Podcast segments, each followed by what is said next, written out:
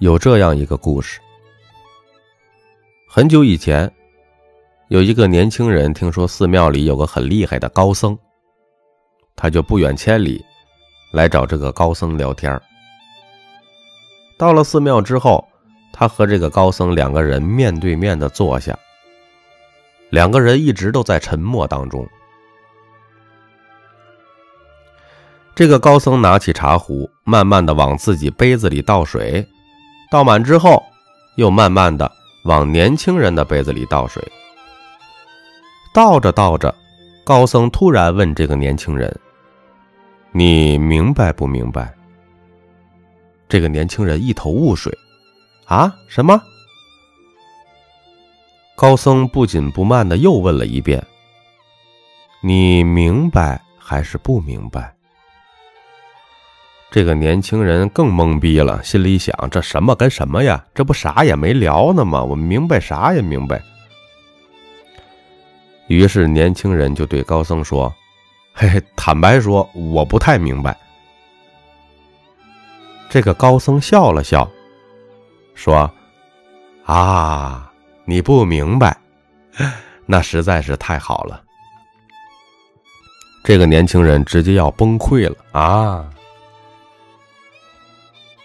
高僧接着说：“如果一个人在任何时候能够很坦白的告诉自己你不明白一件事情的话，那么就要表示你要明白的那一件事情的第一步已经做到了。”各位听众朋友们，你们明白不明白呢？很多朋友啊，之所以无知。是因为你以为你什么都明白，当你敢于说你不明白的时候，那么你才有机会来搞明白。我发现很多朋友哈都在寻找着人生的意义。我告诉你，其实人生没有任何意义。你给他什么意义，你的人生就会有什么意义。所有的人生的这个意义不在于寻找，而是在于你自己。我有一个朋友的老妈，结婚之后就一直在工作，工作之余还要照顾老公，照顾完老公还要照顾孩子，反正十几二十年下来都是忙忙碌碌的。二十多年过去了，小孩出国了，她也不工作了，家里也没什么太多的事儿做了。她本来身体挺好的，好的不得了，结果一停下来之后，她的身体就开始陆续有毛病了，一会儿脚有毛病，一会儿眼睛有毛病，一会儿身体的五脏六腑也有毛病。结果后来发现身体有肿瘤，才一两年就走了。他生前的时候哈一直在忙，一直在照顾别人。当他不用再照顾人的时候，好像人生的意义就没了。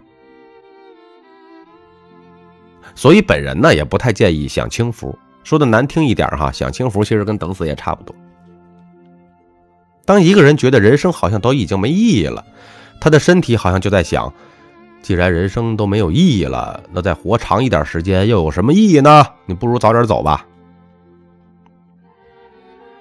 所谓的意义，就好像那个瞎子摸象一样，其实没有人可以讲出大象的样子。瞎子嘛，摸到象腿的说像大树，摸到尾巴的说像绳子，呃，摸到屁股的说大象臭。所以没有人告诉你真正的人生的意义是什么，只有你自己是唯一知道答案的人。还有，我们来讲一下沟通的意义。就像我们经常跟别人聊天一样，你根本不要去在乎聊这个天到底有什么意义。你需要在乎的是聊这个天你拿到了什么结果。聊天的意义取决你得得回来的结果呀。比如，你和一个女孩子聊天你的目的是想要让对方觉得你关心她，但给对方的感觉是你爱多管闲事儿。那么你沟通的意义就变成了爱多管闲事儿了。再比如说，你送了一个女孩子礼物，其实你真的没有其他的目的，但是她却觉得你是想和她发展，所以才送她礼物。那么你沟通的意义就变成了想和她进一步发展了。有的时候我们跟对方沟通的时候，我们是很想去赞美对方的，但是对方却感受到我们很虚伪。那么，这个沟通的意义又变成了虚伪了。很多人赞美别人的时候，很容易让别人觉得是在拍马屁，啊，那是因为你在赞美别人的时候没有指明理由，你赞美的太笼统了。而且我提醒你哈，你赞美别人的时候，最好笑容不要太灿烂。当一个人赞美你的时候，他的笑容灿烂的不得了，你觉得像啥？啊，一个人在赞美你的时候，一直笑容的特别灿烂，有没有像和珅？和珅叔叔？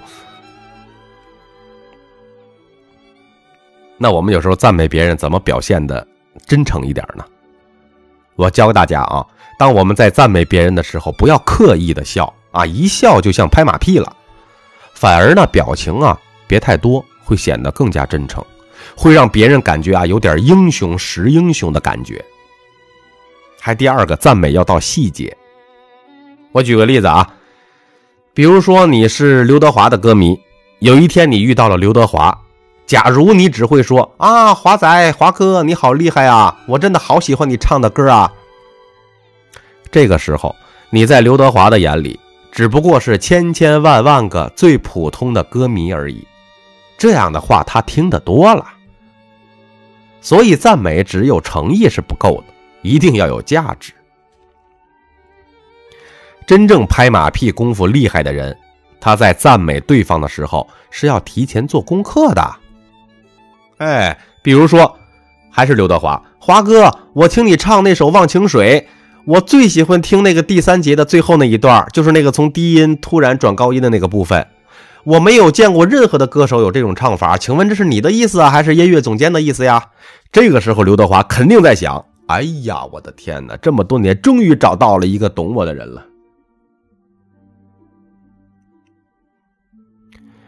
所以说啊，赞美的成功，在于对方所感受到的价值。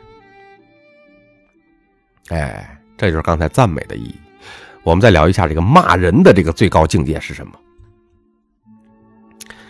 比如说，你老公经常搞得很晚才回家啊，这晚上呢忙到凌晨两三点钟才回来，你心里特别生气。第二天早上起来，你跟你老公说：“老公，我是很爱你的，但是你这么晚回来，电话都没有一个，我心里很不爽。”你跟你老公说的那句“老公，我是爱你的”，他可能听得不是太清楚。但是后面那一句我心里很不爽，他却会听得非常清楚。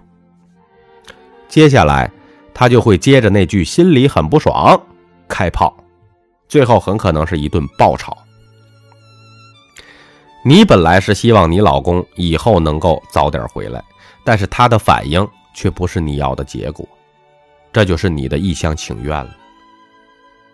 正确的沟通方法是什么呀？应该把前后两句话调过来讲，怎么讲呢？老公，你昨天晚上那么晚回来，而且电话都不打一个，我心里很不爽，但是我还是很爱你的。你这么说的话，你老公结尾听到的是你很爱他，他的感受是完全不一样的。这种方法叫糖衣果药，就是把苦的药啊。裹在糖衣里面，让对方快乐的吃下去。大家还记不记得，我们小的时候，老妈为了让我们吃苦药，就会用糖来骗我们。那老妈会不会给我们先吃糖，再给我们吃药呢？基本都不会那么干，通常都是让我们先喝药，然后再吃糖。